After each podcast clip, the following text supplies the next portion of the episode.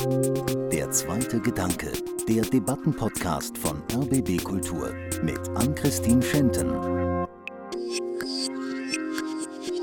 In einer Gesellschaft, in der Menschen kürzer oder weniger arbeiten wollen und es gleichzeitig weniger Menschen gibt, die noch arbeiten können, ähm, da erleben wir natürlich, dass es große Umbrüche mit sich bringt. Es muss darum gehen, Berufe, für die dringend Personal gesucht wird, attraktiver zu machen angefangen bei der Bezahlung bis hin zu den Arbeitsbedingungen. Dass Menschen von der Vollzeitarbeit unter Anführungszeichen freiwillig in die Teilzeitarbeit gehen, weil sie die Vollzeitarbeit nicht schaffen, weil sie eigentlich nicht mehr schaffbar ist, ohne krank zu werden. Diese Dinge funktionieren nicht. Wie wollen wir arbeiten? Über diese Frage will ich heute im zweiten Gedanken mit der Politikwissenschaftlerin Barbara Preinsack und dem Journalisten David Gutensohn nachdenken. Barbara Preinsack ist Professorin am Institut für Politikwissenschaft der Uni Wien und Vorsitzende der Ethikkommission der Europäischen Union. Und im Januar hat sie bei Brandstätter das Sachbuch Wofür wir arbeiten veröffentlicht. Und sie sagt darin, die Arbeit die funktioniert oder lohnt sich oft nicht mehr. David Gutensohn, der arbeitet für das Ressort Arbeit von Zeit Online und er schreibt über die neue Arbeitsmoral der jüngeren Generation, der sogenannten Generation Z, über den Fachkräftemangel oder darüber, wie KI unser Arbeitsleben verändert. Also alles Themen, über die wir heute diskutieren werden und ich freue mich, dass Sie beide dabei sind. Hallo. Hallo. Wenn ich über diese Frage nachdenke, wie wollen wir arbeiten, dann fällt mir vor allem ein, die junge Generation, die stellt andere Ansprüche an die Arbeit. Sie hinterfragt das Konzept, dass Arbeit gleich Selbstverwirklichung ist. Das ist erstmal was, was ich gut finde, weil sie sieht, dass die Älteren durch viel Arbeit vielleicht nicht unbedingt glücklicher geworden sind. Aber ich stelle mir eine Frage und die lautet, wie viel Zeit bleibt eigentlich, die Arbeitswelt grundlegend zu verändern, sodass selbstbestimmtes Arbeiten mit Realitäten wie dem Fachkräftemangel zu vereinbaren ist? Ich würde für den Einstieg von meinen beiden Gästen gerne wissen, wie eigentlich Ihr eigenes Verhältnis zur Arbeit aussieht. Wie stellen Sie sich dieses Wie wollen wir arbeiten vor? Wie viel Raum nimmt Arbeit in Ihrem Leben ein, Frau Preinsack? Also wie so oft hängt es jetzt davon ab, was wir unter dem Arbeitsbegriff verstehen. Wenn wir, wie ich in meinem Buch auch das versuche auseinanderzudröseln, wenn wir Arbeit weit verstehen als einen Beitrag leisten zur Gesellschaft, dann ist die Arbeit mit allen anderen Teilen unseres Lebens verschränkt für die meisten Menschen. Und dann schließt sie auch viele Tätigkeiten ein, die nicht bezahlt sind und über die wir uns wirklich primär sogar verwirklichen. Wenn wir andererseits unter Arbeit nur die Erwerbsarbeit verstehen, dann müssen wir ganz anders darüber reden. Und ich äh, nehme jetzt die Freiheit, Ihre Frage so zu interpretieren, dass ich jetzt äh, wirklich die Arbeit im weiteren Sinne meine. Da habe ich das Glück, eine Arbeit und Erwerbsarbeit zu tun, die zum Großteil erfreulich ist. Mhm. Nicht immer natürlich und nicht nur. Und ich hatte auch Jahre, wo es so frustrierend war, gerade der Erwerbsarbeitsteil, dass ich es nicht mehr machen wollte. Mhm. Aber ich habe das dann irgendwie auch wieder hingekriegt, dass es jetzt besser ist. Also gerade auch, wenn man die Arbeit, die unbezahlten Teile der Arbeit, das ist Kulturarbeit, das ist. Sorgearbeit, mhm. wenn man das mit reinnimmt in den Arbeitsbegriff, ähm, dann ergibt es in meinem Fall glücklicherweise derzeit eine ganz gute Balance und nimmt einen großen Teil meines Lebens ein. Aber nachdem ja das nicht nur die Erwerbsarbeit ist, ist das auch okay. Mhm, also auch Arbeit als etwas Sinnstiftendes, auch über die bezahlte Arbeit hinaus. Herr Gutensohn, wie definieren Sie Arbeit für sich? Was für Ansprüche haben Sie an Ihre Arbeit? Wo setzen Sie vielleicht auch Grenzen in Ihrem Arbeitsleben? Genau, ich kann mich da, glaube ich, ganz gut anschließen und sagen, dass ich das Privileg habe, auch einen Beruf ausüben zu dürfen, der mich erfüllt, der mhm. mit Sinn erfüllt ist und von dem ich sagen kann, dass ich für den auch bereit bin, auf Geld zu verzichten. Also sonst wäre ich, glaube ich, nicht Journalist geworden. auf der anderen Seite kann ich aber auch sagen, dass ich zwar knapp nicht mehr dazugehöre zur Generation Z, aber trotzdem die Ansprüche an Arbeit dieser jungen Generation ganz gut nachvollziehen kann. Also ich achte beispielsweise schon sehr stark darauf, keine Überstunden zu machen, nur in Ausnahmefällen im Urlaub oder an den Wochenenden zu arbeiten und auch, was mir besonders wichtig ist, Arbeit und Privatleben voneinander zu trennen. Ja. Und ähm, das ist tatsächlich in meinem Job und auch in meinem Team bei Zeit Online gut möglich, weil wir darauf äh, sehr achten. Vielleicht auch, weil wir so viel über diese Themen berichten. Ja, ich würde mich da, glaube ich, anschließen. Also ich habe ja auch den Beruf der Journalistin auserwählt, auch irgendwie aus so einem ja, identitätsstiftenden Grund, dass ich das erfüllend finde auch. Aber ich merke auch, weil mir mein Job so viel Spaß macht, mache ich auch umso mehr Überstunden. Und das sehe ich schon durchaus als ein Problem an. Und ich glaube, das ist auch so ein bisschen in unserem Job drin, dass man doch oft mehr arbeitet, als man eigentlich sollte. Gerade weil ich zum Beispiel in meinem Arbeitsleben gar nicht so fest definierte Stunden habe. Also ich habe diesen klassischen Acht-Stunden-Tag, den habe ich gar nicht. Wenn ich so in mein Umfeld schaue, dann sehe ich auch, also ich bin Jahrgang 1994, damit glaube ich auch ein Jahr älter als die Generation Z oder Z. Aber ich merke da, dass viele nicht glücklich sind in ihrem Arbeitsleben und viele hinterfragen, was sie eigentlich machen. Und wenn ich meine Eltern anschaue, dann sehe ich, die sind seit 40 Jahren im gleichen gleichen Job und die hinterfragen das nicht so sehr, sondern da ist auch eine sehr hohe Arbeitsmoral, da ist auch dieses identitätsstiftende Moment. Aber ich habe jetzt eine Studie gefunden von der Tagesschau, eine ganz neue Studie, die sagt, bei den 25- bis 34-Jährigen, da will jeder fünfte Erwachsene seinen Job kündigen. Und das ist ja eigentlich ein ganz guter Ausgangspunkt für unsere Diskussion, weil Sie, Frau Preinsack, Sie schreiben in Ihrem Buch, nämlich, oder Sie zitieren den Guardian mit Work isn't working. Also die Arbeit funktioniert nicht mehr oder sie lohnt sich nicht mehr. Vielleicht erklären Sie mal, was ist damit gemeint? Also, wie Sie gesagt haben, ist es ein Zitat aus dem Guardian, der sich darauf bezog, dass es nach den Lockdowns der Corona-Zeit eine große Kündigungswelle gab, insbesondere in den Vereinigten Staaten und auch im Vereinigten Königreich. Die Gründe dafür sind etwas anders gelagert als hierzulande. Aber was quer durch die westliche Welt geht, ist sowas wie ein, ein Wertewandel, der einerseits weit zurückreicht und sich nicht nur auf die Jungen beschränken mhm. lässt. Es sind ja auch viele Menschen in, in den mittleren und sogar älteren Altersgruppen, die sich zwar sehr stark über ihre Erwerbsarbeit definieren, insbesondere die Männer, die aber trotzdem schon auch ziemlich genau artikulieren können, was an der Arbeit nicht gut ist. Also was an der Erwerbsarbeit nicht mhm. gut ist.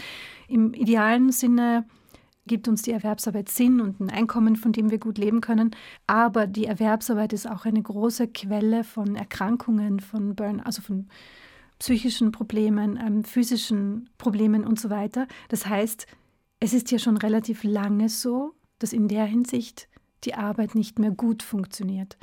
Dass die Arbeitsbedingungen häufig so sind, dass Menschen äh, sehr gestresst sind, dass die Arbeitstage sich auch intensivieren. Also mhm. die Produktivitätsgewinne der letzten Jahrzehnte stammen zum Teil aus dem Technologieeinsatz, aber auch aus einer Intensivierung der Erwerbsarbeit. Also mhm. Also wenn man sich ansieht, was man in den meisten Berufsbildern vor fünf Jahren in einer Vollzeitarbeitswoche gemacht hat, dann war das weniger als das, was man heute im selben Beruf in mhm. einer Voll- oder an einem Tag auch macht. Also das ist sozusagen die lange Perspektive. Das wurde aber nicht so sehr zum Thema der öffentlichen Debatte, weil es Leute betroffen hat, die das irgendwie so als selbstverständlich gesehen haben, das ist so, Arbeit ist mühsam, mhm. aber auch, weil es natürlich keinen Arbeitskräftemangel in dem Ausmaß gab und weil es für die Menschen, die die lautere Stimme im gesellschaftlichen Diskurs haben, erst jetzt zu einem Problem wurde. Und die ganz kurze noch, also die, die kurze Perspektive des Wertewandels ist natürlich, dass, wie man auch überall jetzt hört, in der Pandemie und gerade in den Lockdowns viele Menschen einfach ihre Prioritäten neu geordnet haben. Ja. Herr Gutensohn, ist das auch was, was Sie in Ihrer Arbeit als Journalist, wenn Sie mit Menschen über Arbeit sprechen, feststellen, dass doch dieses Empfinden da ist, die Arbeit, so wie sie mir irgendwann mal versprochen wurde, dass harte Arbeit sich auch lohnt, das funktioniert nicht mehr? Definitiv. Also das hören wir immer häufiger, ähm, speziell auf die junge Generation bezogen, aber auch auf ältere Generationen, die immer wieder davon berichten, dass sie gerade in den letzten zwei, drei Jahren in der Pandemie bemerkt haben, wie ungerecht ihr Arbeitsleben doch organisiert ist und wie wenig Zeit ihnen bleibt und die jetzt auch ja, dagegen aufbegehren, ihre Jobs sozusagen verändern wollen und äh, für sich erkannt haben, dass es so, wie sie gerade arbeiten, für sie nicht mehr gesund ist auf Dauer. Das hören wir tatsächlich immer häufig. Mhm. Und ist das auch, also weil man hört ja, oder die Vorstellung, die man vielleicht von seinem Arbeitsplatz hat, der Erwerbsarbeit, ist ja auch, dass es mehr ist als ein bezahlter Job. Wir haben ja schon darüber gesprochen, wir identifizieren uns mit unseren Berufen, wir ziehen daraus total viel. Aber ist dieses Hinterfragen der Arbeit an sich, der Wunsch, den Job zu kündigen, ist das auch ein Zeichen dafür, dass auch das nicht mehr funktioniert? Also, dass es nicht nur vielleicht weniger Geld gibt für harte Arbeit, sondern dass sie mir auch nicht mehr diesen Sinn im Leben gibt, Frau Breinsack? Also Dass die Arbeit nicht funktioniert, das würde ich so nicht unterschreiben. Es gibt bestimmte Teile der, der Art, wie wir die Arbeit organisieren und die Rolle, also bestimmte Aspekte der Rolle, die wir der Arbeit und insbesondere der Erwerbsarbeit in unserer Gesellschaft geben, die funktionieren nicht mehr. Dass Menschen von der Vollzeitarbeit unter Anführungszeichen freiwillig in die Teilzeitarbeit gehen, weil sie die Vollzeitarbeit nicht schaffen, weil sie eigentlich nicht mehr schaffbar ist, ohne krank zu werden. Diese Dinge funktionieren nicht. Das soll natürlich keine Absage an die Erwerbsarbeit sein und mhm. schon gar nicht an die Arbeit im weiteren Sinne, weil die in unserer Gesellschaft ähm, wichtig bleibt. Das heißt, es ist jetzt ein Moment gekommen, wo wir auch den Druck haben, aber vor allem auch die Möglichkeit haben, uns zu überlegen, wie sieht gute Arbeit eigentlich mhm. aus? Mhm. Gute Arbeit nützt dir dann auch nicht nur den Arbeitnehmerinnen und Arbeitnehmern, sondern auch den Arbeitgebern. Es nützt allen. Und das versuche ich ja auch in meinem Buch zu mhm. ergründen. Was ist eigentlich gute Arbeit? Darum geht es jetzt. Nicht zu sagen, Erwerbsarbeit ist jetzt gut oder schlecht, sondern mhm. wie machen wir sie gut für alle Menschen? Ja, Herr Gutensohn, vielleicht auch noch mal zurück zu dieser Frage, ist dieser Element Sinn, also dass ich mich wirklich mit meiner Arbeit identifizieren kann, ist das weniger wichtig geworden oder ist das auch gar nicht mehr in der Arbeit zu finden? Das ist tatsächlich weniger wichtig geworden, wenn man Umfragen glaubt. Die Selbstverwirklichung, also die auch dazu führt, dass man dazu bereit ist, Überstunden zu machen, an den Wochenenden zu arbeiten, über das normale Maß an Arbeit hinauszudenken, das ist gesunken. Also diese Bereitschaft, die ist nicht mehr so hoch wie vorher. Da reden wir über Jobs, wo es wirklich überhaupt darum geht, dass man sich die Sinnfrage stellt. Und wen wir dabei nicht vergessen dürfen, sind, glaube ich, viele Angestellte und Arbeitnehmer, die in Berufsverhältnissen sind, die gar keinen Sinn im Job ermöglichen. Also mhm. da reden wir über sogenannte Bullshit-Jobs oder über Erwerbsarbeit, die sozusagen monoton und repetitiv ist. Also es gibt auf der einen Seite diejenigen, die unzufrieden sind damit, dass sie bemerken, wie wenig ihr Job überhaupt bewirkt und dann diejenigen, die eigentlich einen Job haben, von dem man jetzt von außen sagen würde, der kann Selbstverwirklichung sozusagen mit einherbringen und die das aber für weniger wichtig erachten und sagen, ich brauche lieber mehr Freizeit und mehr Zeit für die Familie als Erwerbsarbeit. Ja, wenn wir mal bei diesem Punkt von Frau Preinsack bleiben, also was ist eigentlich gute Arbeit, dann frage ich mich auch, warum unterbewerten wir sozusagen Jobs wie in der Pflege, auch an Supermarktkassen, auf Baustellen?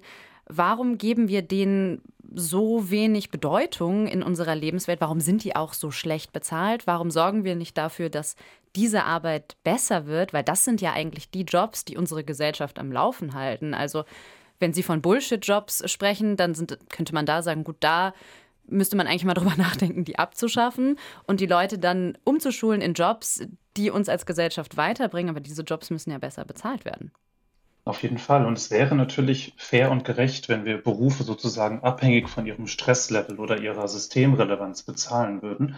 Aber der Arbeitsmarkt ist kein freier Markt und er funktioniert nicht wie die Börse nach dem Motto, wenn die Nachfrage steigt, dann steigen auch die Preise. Wenn also ein Produkt begehrt ist, steigt der Preis.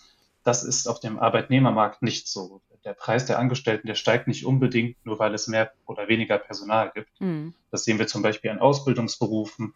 Da gibt es kaum einen Zusammenhang zwischen Löhnen und Personalengpässen. Und ich würde sagen, das liegt vor allen Dingen daran, dass Angestellte mobil sein müssten. Also sie müssten umziehen und denselben, aber besser bezahlten Job in einem anderen Unternehmen oder einer anderen Stadt ausüben zu können und gleichzeitig unterliegen eben die sozialen Berufe, die wir sprechen, ganz oft Tarifverträgen oder sind staatlich finanziert und eben deshalb nicht diesem Angebot-Nachfragemodell untergeordnet. Mhm. Und gleichzeitig, vielleicht als letzter Punkt, es gibt auch kulturelle Gründe, wie so soziale Arbeit, wie beispielsweise in der Pflege oder in der Erziehung, ähm, lange auch nicht als echte Arbeit anerkannt wurden. Und das ist auch mit der Care-Arbeit beispielsweise heute in Teilen noch mhm. so. Es gibt also vielfältige Gründe, warum genau diese wichtigen Jobs eigentlich nicht so gut bezahlt werden, wie sie eigentlich sein müssten. Frau Preinsack, wie definieren Sie denn dieses gute Arbeit für sich? Gute Arbeit ist Arbeit, also ganz generell gesprochen, die Menschen Sinn gibt, die großteils eine positive Rolle im eigenen Leben spielt. Und zugleich muss man abgesichert sein. Ich sage das jetzt bewusst mhm. als Bedingung, die parallel dazu gesehen werden muss, denn es muss ja nicht so sein, dass alle Arbeit, die wir tun, unbedingt Erwerbsarbeit sein muss und bezahlt werden muss, sondern es ist wichtig, dass auch Menschen, die unbezahlte Arbeit tun, gut abgesichert sind. Das ist die Grundbedingung, dass überhaupt gute Erwerbsarbeit auch mhm. möglich wird. Und Ähm, der Herr Gutensohn hat schon wirklich viele wichtige Punkte gemacht. Das erste ist mal, man muss sich von dieser Idee verabschieden, dass die Arbeit ein Markt ist, der sich nach Angebot und Nachfrage richtet. Mhm. Oder diese Stehsätze, die man immer so hört, Löhne richten sich nach der Produktivität. Das stimmt einfach alles nicht mehr. Oder hat auch nie gestimmt auf diese Weise.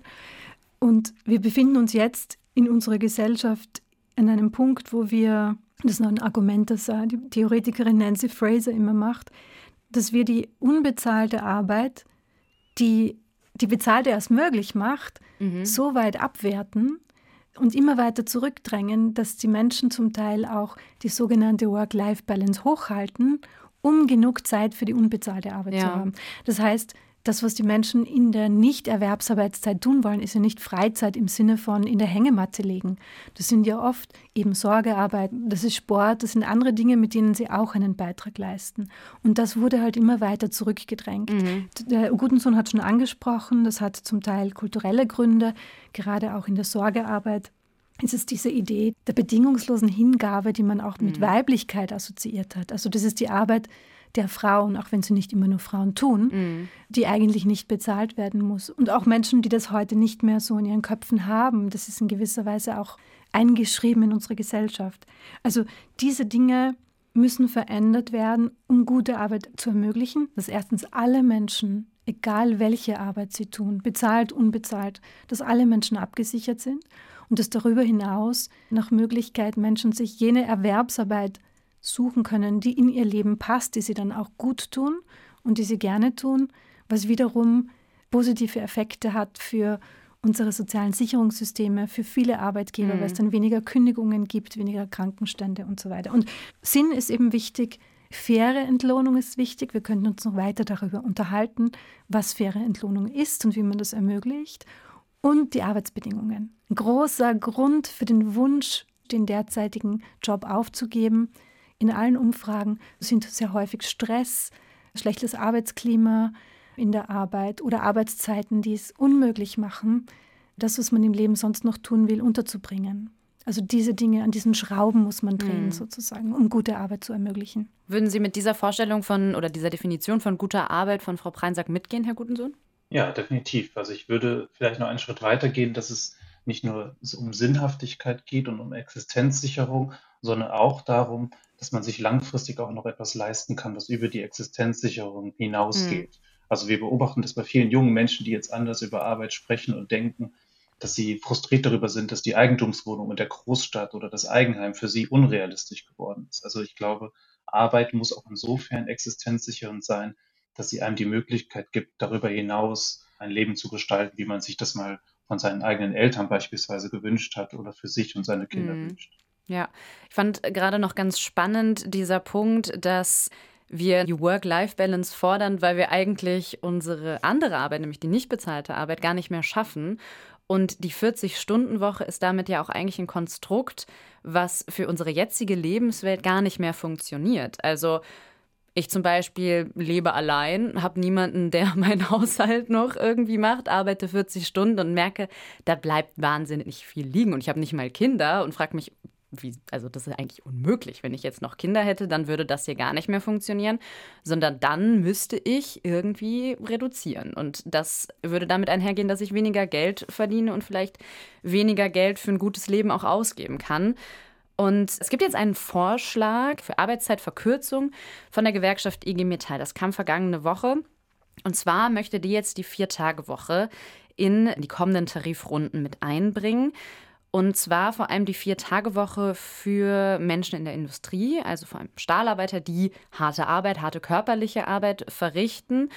Und die Idee dahinter ist, dass die dann, dadurch, dass sie weniger arbeiten, auch entlasteter sind und so eigentlich mehr in weniger Zeit schaffen. Und damit äh, sollen diese Jobs auch wieder attraktiver für junge Menschen werden. Die Arbeitgeberverbände, die sagen allerdings, das sei eine Milchmädchenrechnung. Wie haben Sie, Frau Preinsack, diesen Vorstoß der IG Metall aufgenommen? Also ich würde mal den Vorschlag anders formulieren. Es geht ja nicht darum, dass weniger gearbeitet wird, sondern kürzer. Ja. Mhm. Und es ist wichtig, das auch auseinanderzuhalten. Manchmal, an manchen Stellen ist es tatsächlich so, also wenn ich am Fließband stehe äh, und in einer bestimmten Zeit ein Stück produziere, wenn ich kürzer arbeite, produziere ich weniger. Aber in den meisten Fällen, und darauf zieht auch die IG Metall hier ab, ist es so, dass man bei einer Arbeitszeitverkürzung die Produktivität, wenn man andere Dinge auch umstrukturiert, umgestaltet, wenn man die Produktivitätskiller identifiziert und, und beseitigt, dann kann man tatsächlich in kürzerer Arbeit die Produktivität halten, an mancher Ort sogar steigern. Aus der Hotellerie gibt es Beispiele. Ich habe gerade heute auf der Reise nach Berlin gelesen in einer österreichischen Zeitung, dass es jetzt ein großes Bauunternehmen gibt, die auf die Vier-Tage-Woche umsteigen. Das heißt, es geht in vielen Bereichen schon. Es geht natürlich nicht indem man sagt, okay, wir quetschen jetzt einfach das, was wir in fünf mhm. Tagen gemacht haben, in vier Tagen lassen alles so, wie es ist, dann wird es nicht gehen. Zumindest nicht mit den langzeitigen positiven Effekten. Aber wenn man es eben gut umorganisiert, dann hat die Vier-Tage-Woche sehr, sehr viele positive Effekte. Die Effekte kennt man, sind Menschen, die erholter sind, weniger Krankenstände haben, die Arztbesuche und andere Dinge eben auf den freien Tag legen. Mhm. Das bringt den Arbeitgebern auch weniger Kündigungen, weniger Burnouts und natürlich auch IG Metall spricht ja auch darauf an, dass Menschen hier körperlich sehr schwere Arbeit leisten. Es gibt einiges an Evidenz, die zeigt, dass sich Menschen auch in drei, also wenn sie sich länger am Stück erholen können, sich nachhaltiger erholen.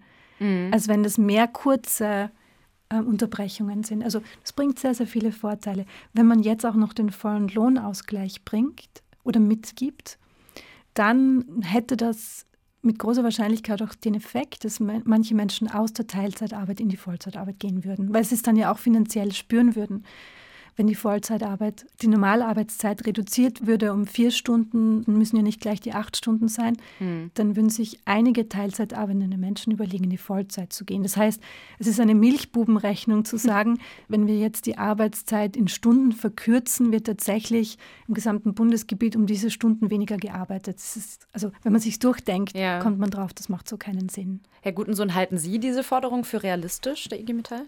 Die halte ich für realistisch und tatsächlich auch nicht für überraschend. Also, mhm. dass die IG Metall das jetzt fordert, das schließt sozusagen an viele Arbeitskämpfe an, die wir in den vergangenen Jahren gesehen haben. Auch Pflegekräfte, die von Verdi beispielsweise vertreten wurden, die äh, vor Kliniken gestreikt haben und gesagt haben, es geht uns gar nicht darum, dass wir mehr verdienen, sondern dass wir angenehmer arbeiten können und die Arbeitszeitkonten, Überstundenausgleich und eben auch weniger Arbeitsstunden in ihren Tarifverträgen gefordert haben. Also dass das ein Trend ist, den man bei Gewerkschaften beobachten kann. Und ich würde die These aufstellen, dass es den Arbeitskampf der nächsten zehn Jahre prägen wird, dass Gewerkschaften immer häufiger auf Arbeitszeitreduzierung hinweisen und das einfordern. Das hat mich weniger überrascht. Was ich am Wochenende und den vergangenen Tagen spannender fand, war, dass auch die SPD-Vorsitzende Saskia Esken die mhm. Vier-Tage-Woche bei vollem Lohnausgleich gefordert hat, obwohl der SPD-Arbeitsminister Hubertus Heil nicht unbedingt ein großer Fan davon ist. Also da sieht man auch, dass in der Politik Bewegung ist bei dem Thema und dass da gerade ganz viel passiert. Aber glauben Sie nicht, dass man dann irgendwann auch mehr Menschen einstellen muss, um dann auch tatsächlich die Arbeit irgendwie zu schaffen, oder ist das auch nicht richtig? Genau, ich würde Frau Preinsack zustimmen, dass äh, die Produktivität in sehr vielen Berufen so hoch ist, dass man die Arbeit in vier anstatt in fünf Tagen machen kann. Also dass man gar nicht jetzt unbedingt so viel neues Personal einstellen muss. Mhm. In systemrelevanten Berufen wie beispielsweise der Pflege, wo natürlich auch dafür gesorgt sein muss, dass immer jemand vor Ort ist, um Arbeiten zu übernehmen, da wäre das schon der Fall, dass man Arbeit umschichten muss. Mhm. Frau Preinsack, äh, Sie würden dazu stimmen? Ja, absolut. Also deswegen ist es mir ja auch wichtig, nicht eine Lösung quer über alle Branchen und alle Regionen den Leuten aufs Auge zu drücken, sozusagen. Mhm. Also am besten funktioniert es, wenn die Unternehmen, wenn die Organisationen das auch selbst wollen und wenn die die Zeit haben, sich zu überlegen, wie man umschichten kann. Manchmal, also ich habe das Beispiel der Hotellerie genannt, die Beispiele, die es hier gibt, ist, dass einige Unternehmen, viele Unternehmen, die das probiert haben, kein zusätzliches Personal einstellen mussten und sogar Produktivitätsgewinne hatten, mhm. weil das Personal ausgeschlafener war, bessere Laune gehabt hat, mehr verkauft hat in kürzerer Zeit und weil man die Schichten so umgestaltet hat, dass man jene Schichten, die eigentlich nicht wirklich notwendig waren, weggenommen hat, dass man die Arbeitszeit geringfügig so verändert hat über den Tag verteilt, dass man eben keine zusätzlichen Leute einstellen musste. Mhm. Wie der Herr Gutensohn gesagt hat, manchmal wird es nötig sein, aber auch da kann sich mittelfristig rechnen. Also wenn man nämlich auch mit berücksichtigt, dass Kündigungen, Burnouts, Krankenstände natürlich ja auch Kosten verursachen. Mhm. Es wird dann trotzdem noch Betriebe geben, die sich das nicht leisten können, Familienbetriebe, die vielleicht noch eine Person eingestellt haben. Da kann es dann sehr schwierig sein zu sagen, wir stellen auf die Vier-Tage-Woche mit vollem Lohnausgleich um. Unternehmen, die sich wirklich nicht leisten können, sollten dann idealerweise auch Unterstützung dafür bekommen. Aber ganz wichtig ist mir festzuhalten, dass das auch jetzt keine ungerechtfertigte Verbesserung für die Arbeitnehmer ist, die jetzt plötzlich irgendwie alle faul geworden sind. Das steht nämlich manchmal auch in der österreichischen Debatte so in der Luft. So ist es nicht. Es ist ja so, dass die Produktivitätsgewinne der letzten Jahrzehnte sich nicht gleich auf die Löhne niedergeschlagen haben, wie sich es auf das Vermögen, die Vermögen und die Profite niedergeschlagen haben. Das heißt, die Arbeitnehmerinnen und Arbeitnehmer machen ja ohnehin jetzt schon mehr Arbeit, ohne dafür kompensiert mm. worden zu sein. In den allermeisten Fällen, also von den Spitzenverdienerinnen jetzt mal abgesehen. Und so könnte man sagen, dass die Arbeitszeitverkürzung bei vollem Lohnausgleich auch eine Kompensation dafür ist, für die Produktivitätsgewinne, für den Anteil an den Produktivitätsgewinnen, die man nicht bekommen hat in den letzten Jahrzehnten. Und das würde auch etwas Druck nehmen aus der jetzigen Lebenshaltungskostenkrise. Und da hat der Gutensohn natürlich völlig recht, dass ein Grund für Menschen jetzt zu sagen, ich arbeite kürzer, ich arbeite weniger, ich gehe in die Teilzeit, ist die Tatsache, dass sie ja auch keinen Unterschied mehr spüren, dass die Dinge, die sie sich auch materiell leisten wollen, durch Erwerbsarbeit nicht mehr leistbar sind, mhm. gerade für die Jungen. Ja, ja. ja. Das heißt, es geht gar nicht darum, unbedingt weniger arbeiten zu wollen, sondern man sieht einfach, auch mit weniger Arbeit bekomme ich eigentlich das Gleiche raus oder mein, mein Lebensstandard ändert sich dann? Mit kürzerer Arbeit. Also ja, ich glaube, die, die, die, Wortwahl ist hier schon wichtig. Ja. Also wir haben ja auch äh, Studien durchgeführt, wo wir uns mit Menschen unterhalten haben, die, also es sind Interviewstudien in mehreren europäischen Ländern, die wir zusätzlich zu unseren äh, statistischen Analysen in Österreich gemacht haben, wo die Personen das so gesagt haben, die möchten jetzt nicht unbedingt weniger arbeiten, sie mhm. möchten erholter, besser arbeiten. Und dafür ist es oft notwendig, kürzer in der Erwerbsarbeit zu sein, mhm. weil sich auch die Erwerbsarbeit sehr stark intensiviert hat, weil man kaum mehr irgendwie in den meisten Berufen irgendwo herumsitzt und Zeit hat, in Ruhe mal Kaffee zu trinken und dann in Ruhe mal spazieren zu gehen, mhm. um den Stress abzubauen. Das geht ja alles für die meisten Menschen heute nicht mehr. Ja, aber trotzdem ist ja irgendwo am Horizont dieses Schreckgespenst Fachkräftemangel wo ich am Anfang ja in meinem ersten Gedanken auch so ein bisschen einen Konflikt gesehen habe. Wir stellen neue Ansprüche an die Arbeit, wir überlegen uns, was ist denn wirklich bessere Arbeit, wie kommen wir dahin, dass wir gute Arbeit mit einem guten Leben vereinbaren können. Und trotzdem müssen wir irgendwie anerkennen, dass es 2035 20 Millionen Rentnerinnen und Rentner in Deutschland geben wird, dass wir da vor einem echten Problem stehen. Wie bekommt man das zusammen? Herr Gutensohn. Ja, das ist tatsächlich eine der größten Herausforderungen. Also in einer Gesellschaft, in der Menschen kürzer oder weniger arbeiten wollen und es gleichzeitig weniger Menschen gibt, die noch arbeiten können, ähm, da erleben wir natürlich, dass es große Umbrüche mit sich bringt. Und da würde ich sagen, das geht nur, indem man die sogenannten stillen Reserven nutzt, also dafür sorgt, dass es praktisch keine Arbeitslosigkeit mehr gibt, dass es keine Langzeitarbeitslosen mehr gibt und dass auch speziell Frauen, speziell Mütter wenn sie mehr arbeiten wollen, das auch eben dürfen dadurch und können, dadurch eben, dass die Kinderbetreuung besser organisiert wird. Also es gibt da schon Stellschrauben, an denen hm. man ziehen kann. Also es muss darum gehen, Berufe, für die dringend Personal gesucht wird, attraktiver zu machen, angefangen bei der Bezahlung bis hin zu den Arbeitsbedingungen. Nur auf diesem Wege können wir, glaube ich, daran arbeiten, dass der Fachkräftemangel in diesen Zeiten noch dem entgegengewirkt und dadurch, dass man dann bestimmte Berufe wieder attraktiver macht, würde man auch das Problem der Arbeitslosigkeit dann lösen. Genau, das wäre zum Beispiel eine Möglichkeit, dass man sagt, äh, dass man Arbeitslose gezielt in diese Berufe bringt oder auch, dass man eben hingeht und Berufe, die sich verändern müssen, einerseits aufgrund von künstlicher Intelligenz, andererseits eben aufgrund von neuen Technologien, die entstehen, dass man Berufe dementsprechend anpasst und dass man auch ganz klar hingeht und Berufe rationalisiert. Also wirklich Arbeit, die es in Zukunft nicht mehr braucht, auch mhm. wirklich ersetzt und dafür sorgt, dass diese Menschen andere Jobs bekommen oder umgeschult werden oder mit künstlicher Intelligenz gemeinsam zusammenarbeiten, eben um effizienter zu arbeiten und dafür zu sorgen, dass das Gesamtarbeitsvolumen sinkt. Frau Breinsack, wie schauen Sie auf dieses Problem? Also kürzere Arbeit, bessere Arbeit und dann aber auch ein ganz klarer Mangel an Arbeitskräften am Ende. Ja, aber die Problembeschreibung ist falsch. Also die Tatsache, dass wir, wie man jetzt immer richtigerweise hört, einen demografischen Wandel haben, dass es in Zukunft weniger Menschen oder dass in Zukunft mehr Menschen in Pension gehen, als in die Arbeitswelt eintreten, in die Erwerbsarbeitswelt. Aus diesem Grund müssen wir Erwerbsarbeit mhm, attraktiver ja. machen und dazu gehört die Arbeitszeitverkürzung.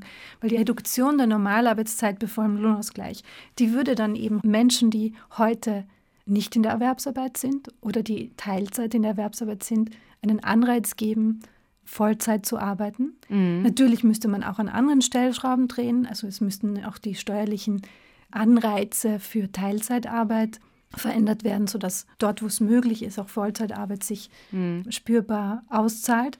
Aber man darf nicht vergessen, dass in Österreich zum Beispiel sind heute mehr Menschen in der Erwerbsarbeit als jemals. Mhm. Der Arbeitskräftemangel kommt nicht daher, dass zu wenig Menschen in der Erwerbsarbeit sind, sondern dass die Teilzeit arbeiten. Und die meisten, und das sind Zahlen, die in Deutschland ähnlich gelagert sind, ja. die meisten Männer und auch Frauen sind nicht aufgrund von Sorgeverpflichtungen in der Teilzeitarbeit, was nicht heißt, dass man nicht Kinderbetreuungsmöglichkeiten ausbauen muss, selbstverständlich. Aber das ist nicht der Hauptgrund für die Teilzeitarbeit. Der Hauptgrund für die Teilzeitarbeit ist die Unvereinbarkeit mit anderen Dingen, manchmal mit Transportmöglichkeiten, manchmal mit anderen Sorgeverpflichtungen, die nichts mit Kindern zu tun haben, Pflege von Angehörigen, Eltern und so weiter. Und manchmal ist es eben auch die Tatsache, dass man eine Vollzeitarbeit nicht mehr schafft, ohne krank zu werden. Und dann ist für manche Menschen der Schritt in die Teilzeitarbeit sozusagen die Alternative zum Burnout oder die Alternative, mhm. etwas ganz sein zu lassen, ganz aus dem Job rauszugehen. Also wenn man jetzt den Leuten ständig sagt, arbeitet mehr, arbeitet länger, arbeitet länger, wir haben Arbeitskräftemangel, ja. dann wird das Resultat sein, dass noch mehr Menschen aus diesen Bereichen rausgehen, weil es ja immer stressiger wird. Ja. Das heißt, die Arbeitszeitverkürzung ist gemeinsam mit den Dingen, die Herr Gutensohn erwähnt hat, auch mit einer gut geplanten Einwanderungspolitik die auch auf den Arbeitsmarkt abzielt und auf den Arbeits- und Fachkräftemangel abzielt, dass die Arbeitszeitreduktion ein Mittel, um den Arbeitskräftemangel zu mildern und zu lösen, das ist etwas, was jetzt intuitiv vielleicht nicht logisch mhm. ist, aber wenn man es mal durchdenkt mhm. und wenn man mal mit Menschen spricht, die in der Teilzeitarbeit sind oder vielleicht ist man selbst in der Teilzeitarbeit, dann wird es schnell plausibel, dass die Arbeitszeitverkürzung hier ein Teil der Lösung des Problems ist und nicht das Problem verschärft. Das schließt ja auch an an diesen Vorschlag der IG Metall, die auch sagen, wir müssen diese Vier-Tage-Woche eventuell einführen, um dann auch attraktiver für jüngere Menschen zu sein, neue Arbeitskräfte, die dann eigentlich ein Teilzeitmodell anstreben, aber eben mit einer Bezahlung von Vollzeit. Nicht nur Jüngere, aber auch sehr stark Jüngere, absolut. Weil die Betriebe und die Organisationen, die heute Vier-Tage-Wochen anbieten, haben in der Regel, also mir ist kein einziger Betrieb bekannt, der trotz der Vier-Tage-Woche Probleme hat, ähm, Mitarbeiter zu finden. Ich sage nicht, dass es das nicht gibt, aber das ist sehr, sehr selten. Mhm. Herr Gutensohn, schließen Sie da an, dass eigentlich also dieses Arbeiten in Teilzeit auch nochmal so was ist, woran man drehen muss, um den Fachkräftemangel zu beheben?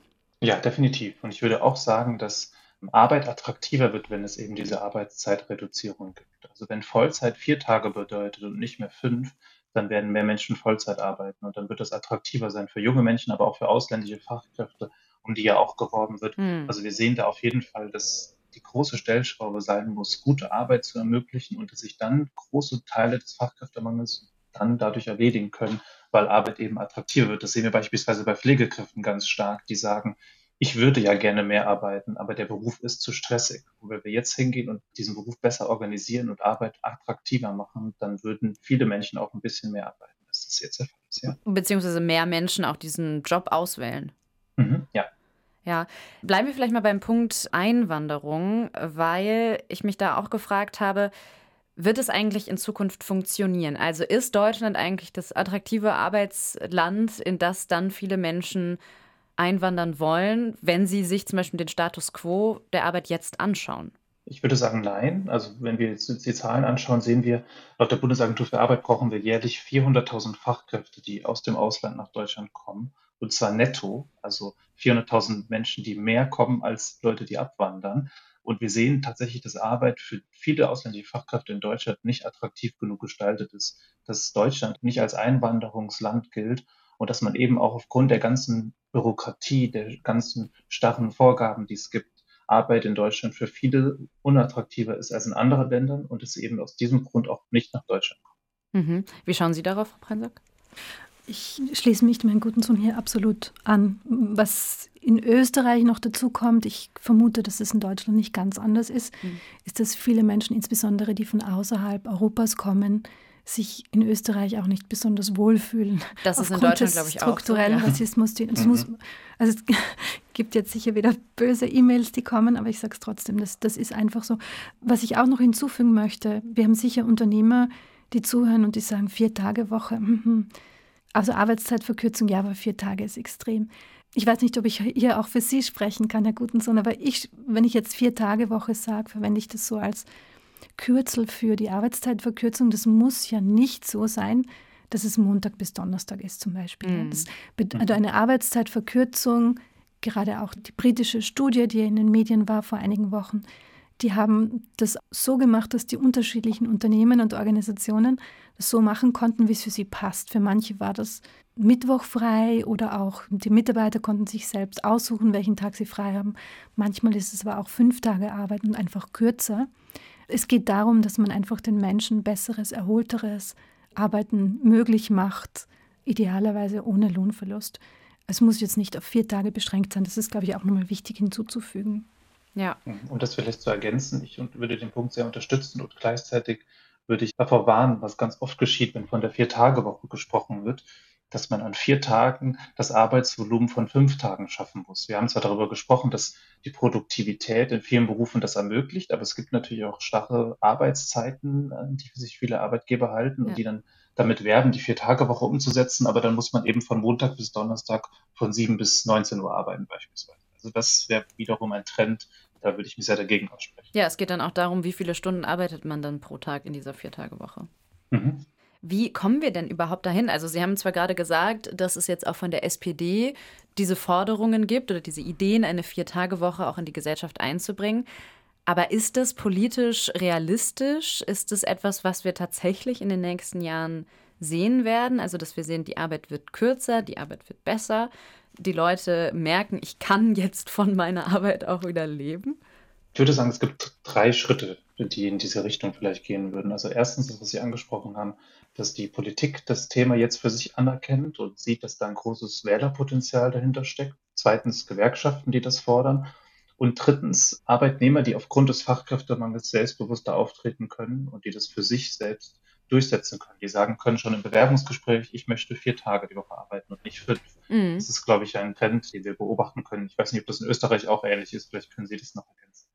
Genau so. Was in Österreich dazu kommt, ist, dass ja die ähm, Arbeiterkammer die die Arbeitszeitverkürzung bei vollem Lohnausgleich fordert und auch einer der Bewerber um den Parteivorsitz der SPÖ, ja. also der Sozialdemokraten in Österreich, der fordert das auch ganz explizit. Mhm. Also es, die Arbeitszeitverkürzung ist ein sehr viel diskutiertes Thema, das die Gemüter spaltet und von vielen sehr, sehr stark abgelehnt wird.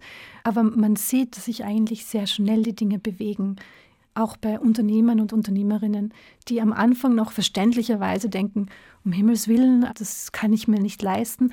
Und wenn man mal liest oder hört, wie das bei Unternehmen gemacht wurde, wo das eingeführt wurde und wo es gut funktioniert, dann fallen hier manchmal auch die erlernten Scheuklappen sozusagen und man sieht, dass das für den eigenen Betrieb auch mehr Probleme löst, als es neu schafft. Sehr häufig. Nicht immer, aber sehr häufig. Also dieses Einfordern, da geht es wirklich gar nicht darum, die Arbeit an sich abzulehnen, zu sagen, ich möchte nicht mehr die Erwerbsarbeit über alles stellen. Darum geht es vielleicht schon, aber es geht vor allem darum zu hinterfragen, wie viel will ich eigentlich arbeiten und was bekomme ich dafür auch zurück. Also vor allem dieser letzte Punkt.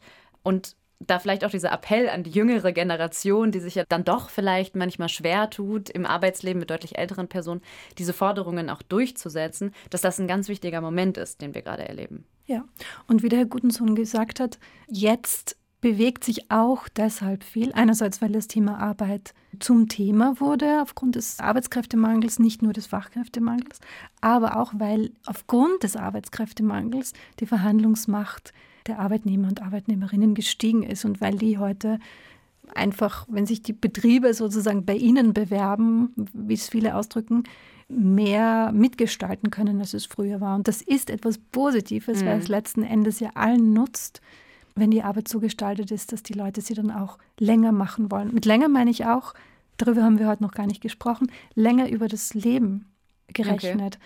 Es ist ja in vielen europäischen Ländern klafft das tatsächliche Pensionsantrittsalter von dem gesetzlichen, mhm. mit dem gesetzlichen auseinander. Also in Österreich ist es so, dass von vier Millionen Arbeitnehmern und Arbeitnehmerinnen nur eine Million sich nicht vorstellen können, bis zur Pensionierung mhm. im Job zu bleiben. Die gehen so schnell, sie können in Pension, weil die Arbeit zu stressig ist, weil sie zu wenig bringt, wie auch immer, weil sie krank macht vielleicht. Wenn Erwerbsarbeit gut ist, dann kündigen die Menschen nicht nur weniger, sondern dann können sie und wollen sie diese Arbeit auch länger tun und mhm. mindern damit auch den Druck auf das Pensionssystem zum Beispiel. Aber gleichzeitig stehen wir zum Beispiel in Deutschland oder jetzt auch in Frankreich äh, davor, dass eigentlich das Renteneintrittsalter nach hinten versetzt wird und Leute dagegen aufgebären. Aber das hat dann auch damit zu tun, dass die Arbeitsbedingungen, so wie Sie sie jetzt vorfinden, nicht als gut empfunden werden. Ja, und Herr Gutensohn, Sie wissen das wahrscheinlich genau, wie weit das tatsächliche Pensionsantrittsalter in Deutschland vom gesetzlichen entfernt ist. In Österreich sind es einige Jahre. Also für den österreichischen Fall würde ich sagen, und für alle Länder, auf die das ähnlich zutrifft, bevor wir jetzt über eine Erhöhung des gesetzlichen Pensionsantrittsalters reden, überlegen wir uns zuerst, wie wir das Tatsächliche an das Gesetzliche okay, ja. annähern können. Wie sieht es denn in Deutschland aus? Wissen Sie das, Herr Gutensohn? Ist genauso dieselbe Entwicklung wie in Österreich. Also wir sehen das auch. Und deshalb ist es, glaube ich, eine wichtige Stellschraube zu sagen, wir machen Arbeit attraktiver, sodass auch Menschen länger überhaupt in ihren Jobs arbeiten können. Also in Deutschland gehen sehr viele Menschen früh oder zu früh in Rente mit mhm. Abschlägen, was übrigens auch zur mhm. Altersarmut beiträgt, eben weil sie dieses Arbeitspensum nicht mehr schaffen. Und wenn wir da flexibler wären und Leuten ähm, ja, eine bessere Arbeit ermöglichen würden durch Arbeitszeitreduzierung über einen langen Zeitraum hinweg, also nicht erst in den letzten Jahren vor der Rente, sondern wirklich über das ganze Arbeitsleben gestreckt, dann würden wir diese Entwicklung, glaube ich, schon sehen, dass Leute auch länger arbeiten können. Hm, und gerne länger arbeiten. Mhm. Schauen Sie denn als abschließende Frage für diese Sendung, schauen Sie beide optimistisch oder pessimistisch in die Arbeitswelt der Zukunft, Frau Preinsack? Aus der heutigen Perspektive eher optimistisch, aber es hängt natürlich viel davon ab, was sich auch politisch tut, wie sich die politischen Maßnahmen weiterentwickeln, auch die Machtverhältnisse weiterentwickeln. Ich bin vorsichtig mit Prognosen, aber hm. aus heutiger Sicht bin ich mehr optimistisch als pessimistisch. Und Sie, Herr Gutensohn? Ich würde sagen, optimistisch in der Hinsicht, dass die Chance besteht, dass Arbeit besser wird. Ich glaube, dass die 40-Stunden-Woche tatsächlich ein Relikt der Vergangenheit sein wird, dass wir darüber in, in, einigen Jahren gar nicht mehr sprechen werden. Gleichzeitig bin ich aber auch skeptisch, was den Arbeitskräftemangel betrifft. Mhm. Also wie der in Deutschland beispielsweise behoben werden kann, wenn Deutschland weiterhin so unattraktiv ist für ausländische Fachkräfte und wenn viele Potenziale ungenutzt sein werden, dann glaube ich, dass ich in der Hinsicht etwas skeptischer bin und gleichzeitig dafür plädiere, dass wir uns vielleicht auch ein bisschen zurücknehmen und auch ein bisschen daran gewöhnen und auch Abschied nehmen von dem Gedanken, dass es ewiges Wachstum brauchen und geben muss, was beispielsweise für das Klima auch eine gute Entwicklung wäre wieder. Auch noch ein wichtiger Punkt, ja. Also wir schauen optimistisch, skeptisch, optimistisch in die Zukunft dieser Arbeitswelt. Ich danke Ihnen beiden für das Gespräch. Sehr danke gerne. vielmals. Die jüngeren Generationen stellen keine Luxusforderungen, wenn sie die Arbeitswelt hinterfragen. Sie wollen kürzer arbeiten, nicht unbedingt weniger. David Gutensohn und Barbara Preinsack sind sich einig. Das ist genau die Forderung, die wir brauchen, um Herausforderungen wie dem Fachkräftemangel überhaupt begegnen zu können. Die 40-Stunden-Woche, der 8-Stunden-Tag, All das sind Relikte vergangener Zeiten. Wir müssen sie an die Gegenwart anpassen, denn wer durch Arbeit, und das kann Erwerbs- oder Sorgearbeit sein, einen Beitrag zur Gesellschaft leisten soll, der muss auch genug Zeit haben dürfen, die Füße hochzulegen. Das war der zweite Gedanke. Ich bin Ann-Christine Schenten und ich danke fürs Zuhören und Weiterdenken.